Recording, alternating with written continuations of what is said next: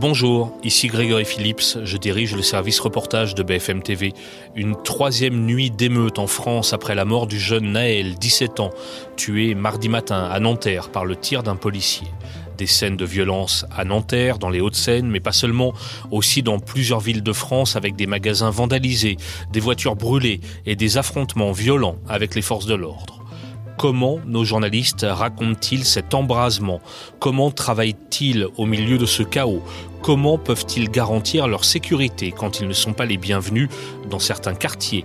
Comment, même si c'est difficile, continuer dans ces conditions à faire son travail de reporter? On en parle avec Boris Karlamov, qui a été l'un des premiers à arriver à Nanterre mardi, et avec la journaliste reporter d'images Marjorie Marcillac, qui hier a couvert la marche blanche organisée par la famille et les amis du défunt. Au moment où j'enregistre ce podcast, nous sommes le vendredi 30 juin, il est 11h du matin. Il raconte les émeutes après la mort de Naël. C'est le 52e épisode du service reportage.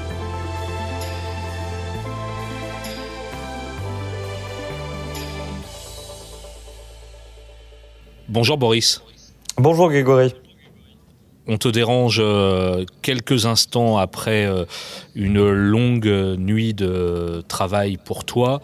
Euh, si je t'appelle, c'est parce que dès mardi, en fin d'après-midi, tu es avec Yohan Cherifi, qui est ton GRI, ton journaliste reporter d'images, un des premiers à arriver à Nanterre. pourquoi mardi après-midi, on t'envoie sur place? Est-ce que tu peux nous raconter un peu comment ça s'est déroulé pour vous? Alors avec Johan, nous étions donc déjà sur place à Nanterre euh, mardi dans l'après-midi pour réaliser euh, des euh, duplex et cela quelques heures donc après la mort du, du, jeune Naël. Et vers 18 h donc on a des premières remontées d'informations qui font écho et eh bien de premiers incidents, de premiers affrontements dans le quartier du, du Vieux Pont à, à 2 km de l'endroit où l'on se trouve avec Johan. En fait, le quartier du Vieux Pont, pour pour t'expliquer, c'est c'est l'endroit où était domicilié donc la, la, jeune victime de 17 ans Naël. Et donc on on, se rend immédiatement sur place, on progresse dans la ville et, on voit devant nous un, panache de fumée, un important panache de fumée qui ne cesse de grossir au, fil eh bien de, notre chemin. On arrive à pénétrer dans le quartier et là il y a énormément de monde dans les rues. Ce panache de fumée en fait c'est le résultat d'un incendie sur un euh, sur un cabanon de une cabane de, chantier.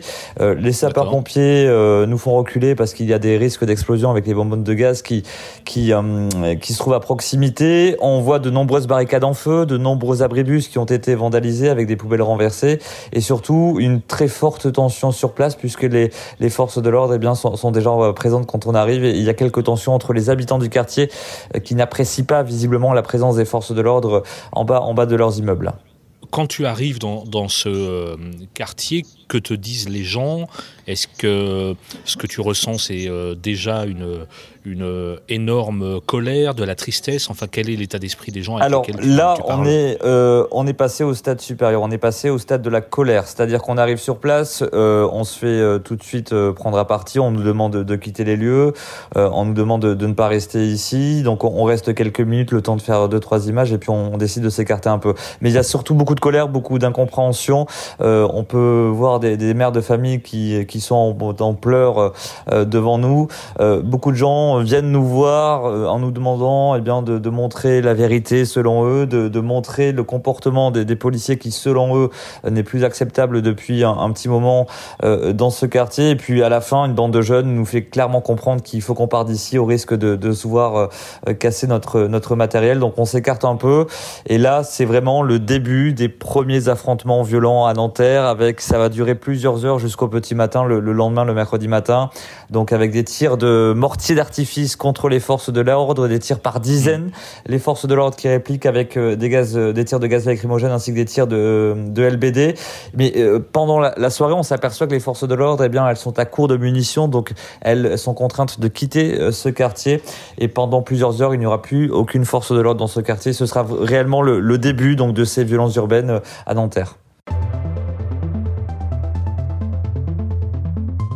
Effectivement, Maxime, avec des tirs de mortier qui sont toujours euh, en cours, euh, notamment dans le quartier euh, du Vieux-Pont. C'est dans ce quartier-là eh bien qu'était domiciliée la jeune victime de, 17 ans de violents affrontements donc depuis la fin d'après-midi. Et vous allez le pouvoir le voir sur ces images de Julien Taureau. Il y a un nouveau quartier qui est en proie eh bien, à des affrontements avec les sapeurs-pompiers qui viennent d'arriver sur place. Vous voyez, un important panache de fumée est en train eh bien de s'élever dans le ciel. Et euh, voilà, de nouvelles tensions donc dans un nouveau quartier avec un incendie qui est donc euh, en cours à quelques centaines de mètres euh, de nous. Il y a eu des tirs de feux d'artifice, des tirs de mortier.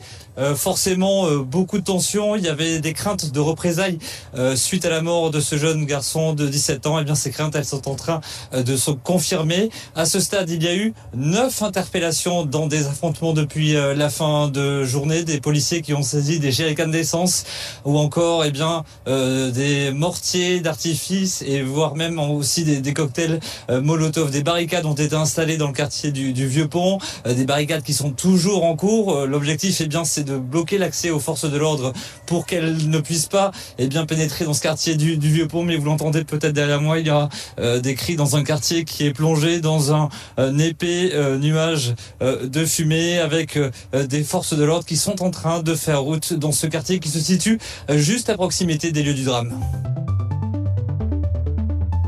pour euh, bien décrire la façon dont vous travaillez. Tu disais tout à l'heure, euh, on est pris à partie, on nous dit de ranger notre matériel, etc. Euh, comment vous assurez votre sécurité et votre capacité à continuer à travailler? Alors bon, on va pas, on va pas tout dévoiler non plus, mais euh, on est forcément accompagné euh, par euh, des APR, ce qu'on appelle des agents de protection rapprochés, un APR pour un journaliste. ce qu'on fait, c'est qu'en fait, on, l'équivalent d'un garde, du corps qui, est là pour, d'un garde du corps, c'est ça. Euh, vous extraire éventuellement de situations compliquées. Exactement, exactement. Quand il y a des attroupements autour de nous et ils sont censés bien nous, nous exfiltrer, euh, on n'a pas notre matériel habituel pour travailler, pour être un peu plus discret. Euh, on se tient un peu à l'écart. Quand il y a des moments calmes, eh bien, on, se met à, tourner. Et puis, dès qu'il y a une moindre invective, une moindre insulte à notre égard, eh bien, on, recule, on attend, que, on attend que ça se calme. Mais c'est des conditions très particulières, très différentes de ce qu'on peut voir en manifestation. Euh, là, le, danger, il est, il est permanent. Il faut être en permanence sur nos gardes. Dès qu'une voiture s'arrête à côté de nous, ben, on recule parce qu'on ne sait pas ce qui peut se passer dans cette voiture-là euh, quand elle s'approche de nous. Euh, c'est vraiment des conditions euh, totalement différentes de ce qu'on a pu naître sur les Gilets jaunes ou, les manifestations. La, vigilance, elle est, elle est, permanente et il faut absolument pas qu'on ait un moment de, de, fatigue pour être vraiment aux aguets en permanence.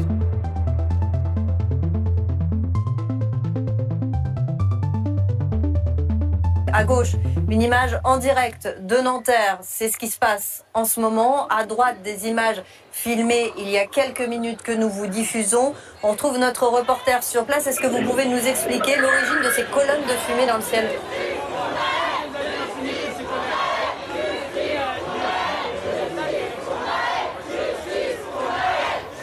Et donc toi, Marjorie, euh, tu as couvert la marche blanche qui était organisée à, à Nanterre hier.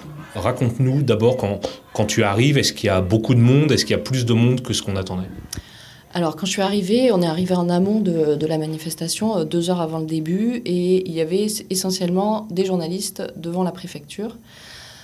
Euh, l'ambiance était un peu bizarre euh, parce que effectivement il y avait aucun riverain et, et on savait pas trop à quelle sauce on allait être mangé en fait. Et très rapidement on a su que on était interdit de citer à Pablo Picasso, donc là où de, là où était originaire Naël. En, fait toute la matinée on a même reçu des messages nous prévenant en disant attention on ne laissera pas entrer les journalistes et les caméras. Exactement et donc du coup quand on arrive sur le terrain on rejoint des collègues on les relève en fait des collègues de radio, des collègues de télévision qui nous disent faites attention, c'est vraiment très dangereux. Il y a un appel à voler tout le matériel et surtout, euh, vous êtes ciblé euh, particulièrement en tant que BFM, ils vous cherchent et ils veulent vous casser la gueule et euh, voilà, vous avez interdiction d'aller dans la cité. Donc du coup, ça met tout de suite dans l'ambiance. Quand on a couvert plusieurs manifestations, on a l'habitude, on sait qu'on n'est pas aimé sur le terrain. Donc j'avais anticipé, on était plusieurs euh, équipes et j'avais pris un iPhone avec d'autres collègues. On avait décidé de prendre un iPhone, un kit iPhone. Qui, est plus discret qu'une caméra. Qui est quand même plus discret euh, et qui nous permet de de, de, de, moins provoquer, entre guillemets. Parce que dès qu'il y a une caméra, tout de suite, les gens pensent que c'est BFM. et tout de suite, voilà, ils veulent. ils veulent nous empêcher de filmer. Euh, nous, ils, nous, appellent euh, Salut les mythos, euh, ou BF Macron, ou la télé de la police. voilà. C'est voilà, très compliqué. En fait, on joue au chat et à la souris en permanence sur le terrain. donc c'est très compliqué. J'ai couvert des manifestations à l'étranger où on n'a pas ce problème et c'était très agréable de faire juste son travail de journaliste. Là, on fait un travail d'infiltré, en fait. Et c'est compliqué parce qu'on se sent, on n'a pas l'impression de, on n'a pas envie de mentir. Et en même temps, si on ne ment pas sur notre, sur notre métier, enfin sur notre employeur, on ne peut pas travailler. Hmm. On est en danger. À partir du moment où on se met en live, euh, les, les, gens euh, regardent l'image, l'axe de la caméra, et viennent tout de suite nous trouver en moins de deux minutes et nous demandent de partir, ou alors ils nous demandent si on est BFM et on est obligé de mentir pour notre propre sécurité. C'est pas parce qu'on a envie de mentir, c'est pas parce qu'on n'a pas envie de discuter, c'est que si on révèle qu'on est BFM, on est en danger de mort. On l'a évoqué euh, tout à l'heure avec euh, Boris, à l'instant. En, plus, vous avez des agents de sécurité qui sont autour de vous, euh, ce qui est aussi des conditions de travail pas normales et, et, et ça complique, j'imagine, le contact avec les gens que tu veux interroger, etc. Alors, L'avantage quand on a un bon agent de sécurité, c'est qu'il sait se faire discret, euh, mais c'est vrai qu'on est tout de suite euh, repéré malgré tout grâce euh, à cause des agents. Mm. donc il faut qu'ils trouvent la juste distance pour pouvoir nous protéger, intervenir rapidement, nous informer quand il faut pas du tout qu'on sorte la caméra ni l'iPhone, voilà parce que quand même on est identifiable, on a un casque de vélo pour se protéger, on a souvent des lunettes. Et même avec un iPhone, en fait, les gens savent très bien que BFM aussi ou les autres chaînes utilisent des moyens discrets pour filmer. Donc euh, voilà, c'est le jeu du chat et la souris en permanence. Et l'agent de sécurité vraiment est un atout. Mais il peut aussi nous dénoncer, entre guillemets, parce que c'est pas commun de voir quelqu'un qui se promène avec, avec quelqu'un qui fait 2 mètres de haut. Donc, euh, donc voilà, c'est particulier. C'est depuis des années, c'est comme ça. Moi, depuis que je suis rentrée euh, chez BFM, c'est le, le, quotidien. Chaque fois qu'il y a une manifestation ou des émeutes, euh, il faut toujours ce paramètre, c'est-à-dire on est en, il faut être sur le qui-vive parce qu'on est journaliste, mais aussi parce qu'on est BFM. Et du coup, qu'est-ce que tu as réussi à montrer ou à faire remonter comme image de cette marche blanche? Est-ce que malgré ces difficultés, vous avez pu raconter toute l'après-midi et toute la soirée? Alors, D'abord, il y avait un gros problème de réseau et je pense, j'aimerais avoir la, certitude, mais je, pense qu'il y a eu un moment des brouilleurs, donc impossible d'envoyer des images. Euh, et du fait que j'étais avec un iPhone, c'est encore plus compliqué parce qu'il y a moins de réseau. Mais malgré tout, les autres équipes, parce qu'on était nombreux sur le terrain, les autres équipes étaient parties couvrir le début de la marche blanche et nous, on était restés avec mon collègue Frédéric Fernandez devant la préfecture en attendant que la marche arrive un peu. Et là, euh, à un moment, on voit une voiture qui s'arrête devant la préfecture avec une dame âgée qui sort. Et tout de suite, en fait, je repère que c'est la, grand-mère de Naël. Et que tous les autres journalistes sont partis et qu'il reste plus que la presse étrangère qui la connaît pas forcément. Donc on la suit, on lui demande si on peut filmer, elle nous dit non, mais euh, qu'elle parlera peut-être plus tard. Donc on, on, garde une distance et elle nous dit qu'elle va se recueillir sur les lieux euh, où est mort son petit-fils. Donc on reste à 5-6 mètres en arrière, on l'accompagne, euh, elle se recueille. C'est très émouvant. Euh, et, grâce à une autre consoeur qui était sur le, sur le terrain, on, l'approche euh, une fois qu'elle s'est recueillie, elle accepte euh, parce qu'on lui demande de passer un message. En fait, quel message elle veut passer. Donc elle accepte de nous parler.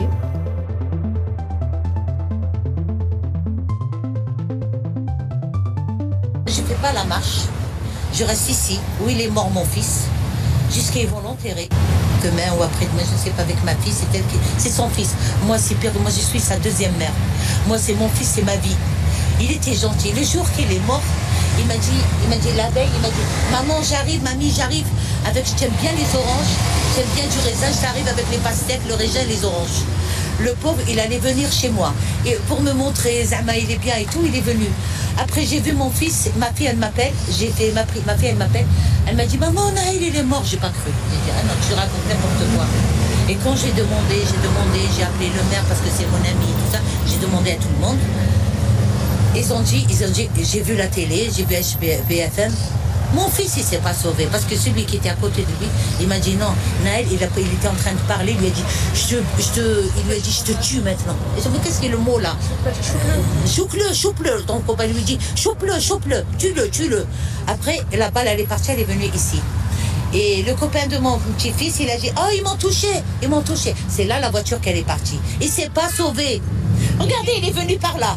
Ils peuvent l'arrêter. Ils étaient trois voitures, ils peuvent l'arrêter. C'est pas loin. Ils l'ont avec la balle avec la balle qu'il a eue.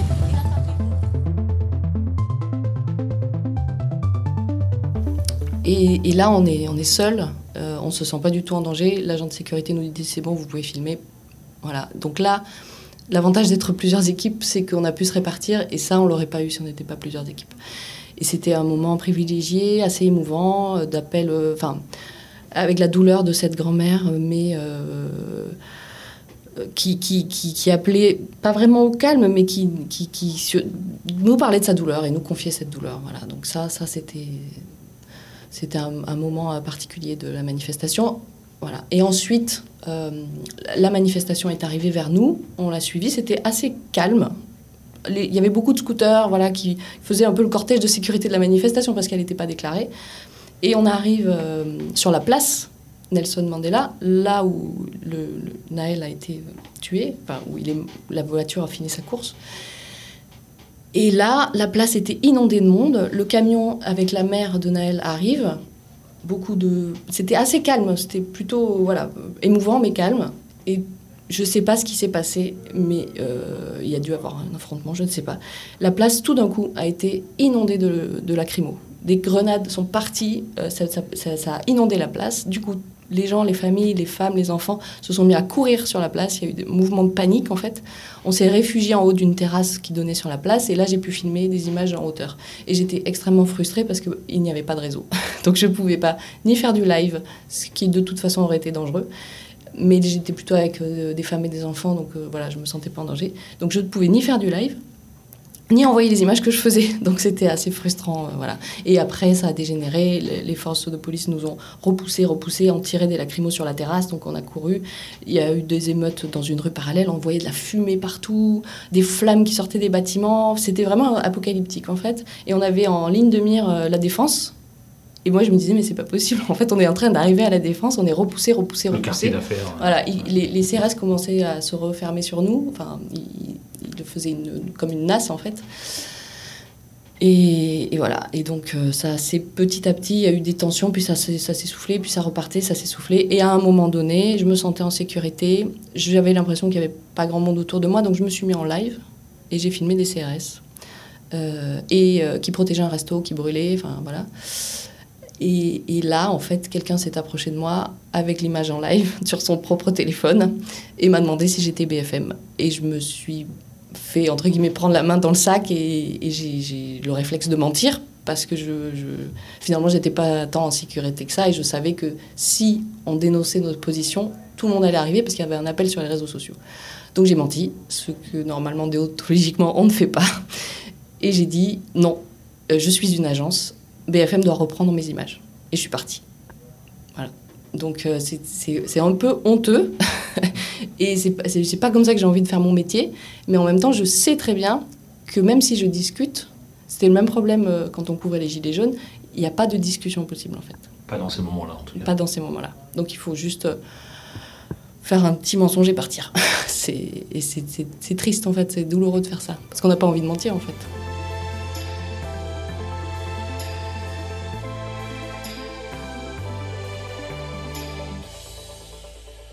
Voilà, c'était le 52e épisode du service reportage avec Boris Karlamov et Marjorie Marcillac. Un épisode à retrouver quand vous le souhaitez sur bfmtv.fr et toutes les applis de podcast. Je vous dis à très bientôt.